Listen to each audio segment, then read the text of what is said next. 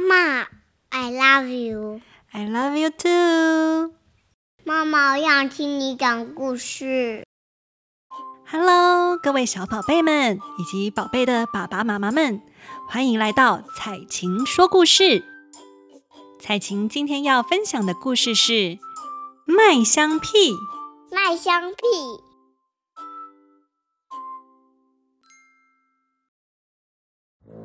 在乡下某个村庄里，住着两个兄弟，一个是大哥，一个是小弟。他们性格完全相反。大哥有时懒惰，且常常做一些坏事，乡下的人都很害怕他。小弟呢，则安静、谦虚、真诚，受到所有人的欢迎和尊重。当他们的父亲去世时，大哥欺骗小弟，夺走了他的遗产。大哥说：“我要这栋大房子和大片田地。你只有一个人，也还没有娶妻，就把那块小蔗田跟小房子拿走就好了。”大哥只留给小弟一小片蔗田和一间小房子。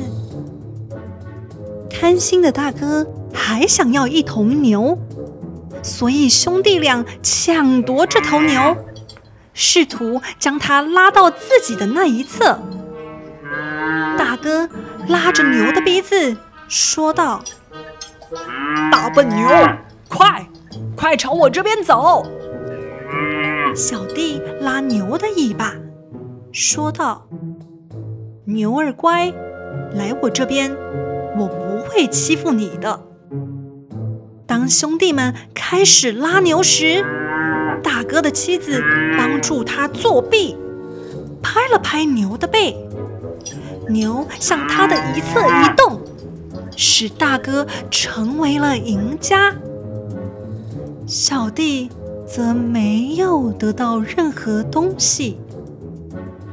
他们的邻居看到这些，为小弟感到非常难过。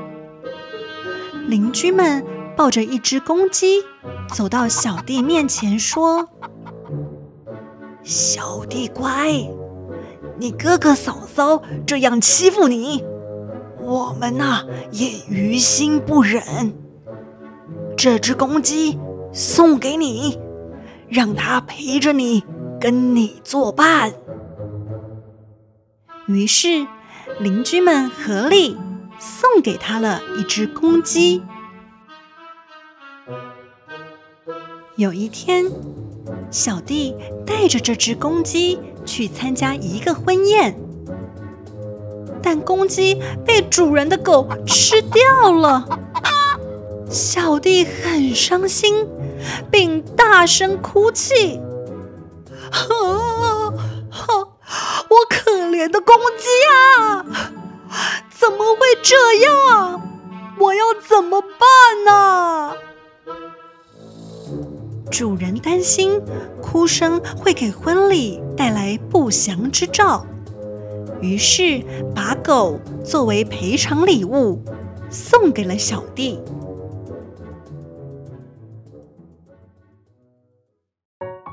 第二天，小弟带着狗去耕地。一个经过的米商觉得很有趣，他和小弟打赌：如果你的狗能耕地，我就会免费给你所有的米。小弟同意了赌约，并向狗扔了一个米球。狗看到了米球。疯狂地往前冲，拉着犁。当狗快要接近米球时，小弟将球拾起，并向更远的远处扔去。狗就这样不停地追逐米球。很快的，这田被完全的耕种了。米商最后给小弟全部的米。小弟拿了所有的米后，摸了摸狗的头，说：“狗儿乖，你实在是太聪明了。这样我们就有好长一段时间不用饿肚子了。”大哥听说了狗的事情，就向小弟借了狗。他还以为不伤打赌。称这只狗能够耕地。这一次，狗拒绝移动，因为狗只认小弟为主人。最终，大哥赌输了，非常愤怒：“你这狗怎么那么不听话呀？看我来怎么修理你！”最后。把狗给打死了。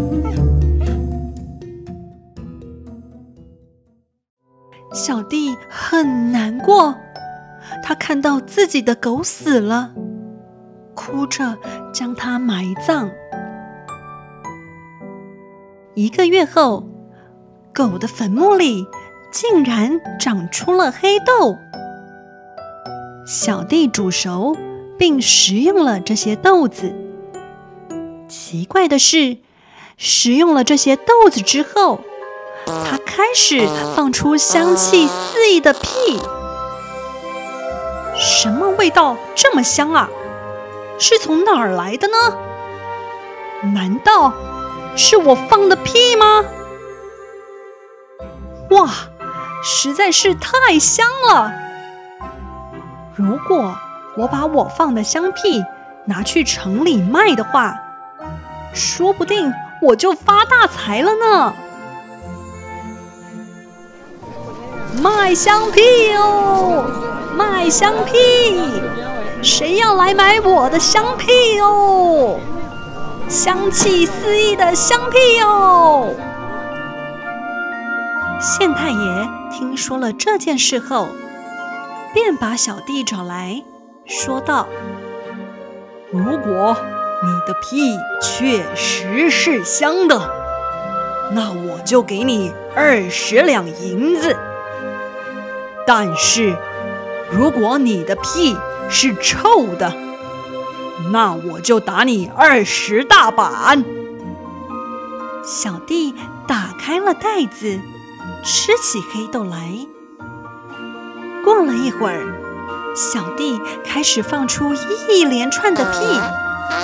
整间屋子弥漫着迷人的香气，小弟最终得到了奖励。当贪婪的大哥听到小弟的经历后，便去偷摘了黑豆，去找县太爷毛遂自荐了一番。县太爷啊，我也能放出香气逼人的屁哟！大哥便打开了袋子，吃了一口黑豆。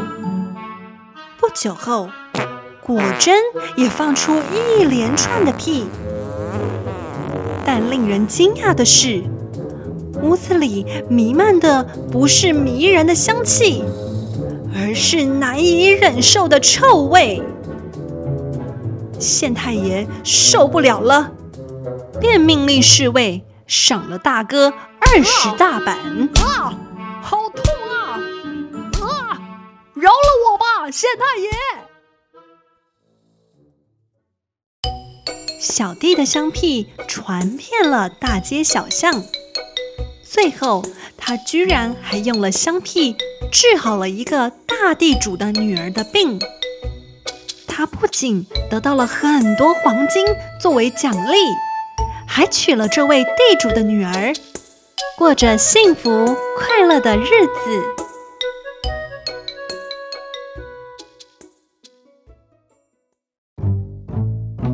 今天的故事就到这儿喽。如果喜欢彩琴说的故事，请帮我在您收听的平台上留下五星评论，或分享给您的亲朋好友。有你们的支持，就是彩琴继续讲故事的原动力哦。彩晴留言板。Hello，妍乐，妈妈跟彩晴阿姨都希望你可以认真的背诵九九乘法表哦。为什么我们要背九九乘法表？而且九九乘法表对我们那么重要呢？因为九九乘法表是我们日常生活中的一个重要工具，它可以帮助我们在不使用计算机的情况下，快速地计算数学问题。就像例如，当我们在购物的时候，就需要计算价格还有总金额。而且未来在解决数理问题时，就会更有效率且更准确哟。你只要每天花一点时间背诵，相信你一定可以把九九乘法表背得又快又好哟。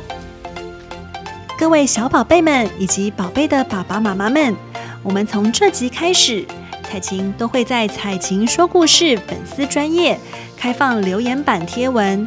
让爸爸妈妈们可以将想对小朋友说出的话，借由彩晴的声音来传达，或是小宝贝们想对彩晴说的话，也可以贴在留言板，我一定都会看得到哦。彩晴每次的故事最后都会随机挑选一个留言来跟大家分享，希望大家能踊跃参与，不要错过机会哦。